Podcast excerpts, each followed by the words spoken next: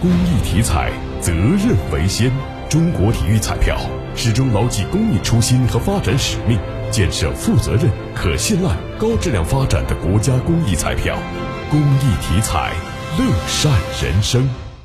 夏季来临，随着气温逐渐攀升，除了人体会感觉闷热之外，汽车也会出现上火，甚至发生自燃。那么，在高温天气里，如何来预防汽车自燃？又该避免哪些不安全的因素呢？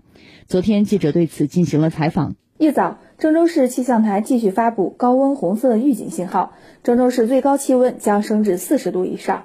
在阳光长时间的暴晒下，车内气温可能达到四十到五十度，甚至更高。郑东新区消防大队黄河东路消防站消防员张良告诉记者，受高温天气的影响，近期车辆自燃事故时有发生。车辆自燃一般是电路老化、不正确的改造电路、长期不清理发动机、油路泄漏、静电导致起火、吸烟、停车不当、车上放置打火机、香水等易燃易爆物品这八种原因造成的。那么，车辆自燃前又有哪些征兆呢？郑东新区消防大队黄河东路消防站消防员宋杰说：“汽车自燃之前一般会有焦糊味儿，或者有蓝色或黑色烟雾冒出。如果发现这种异常，应马上停车，关闭电源。另外，汽车燃烧三分钟内为火灾的初期阶段，一般火势不会太大，在火势可控的情况下，可用灭火器进行灭火。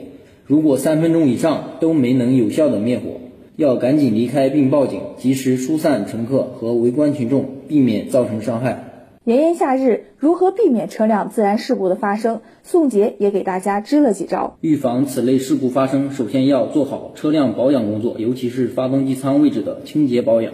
车主还应定期检查电路、油路，防止老化存在隐患。另外，车主不要在车内存放危险品，比如花露水、充电宝等易燃易爆物品。老花镜、矿泉水瓶等容易聚焦光线，导致聚焦温度过高，也可能引发自燃。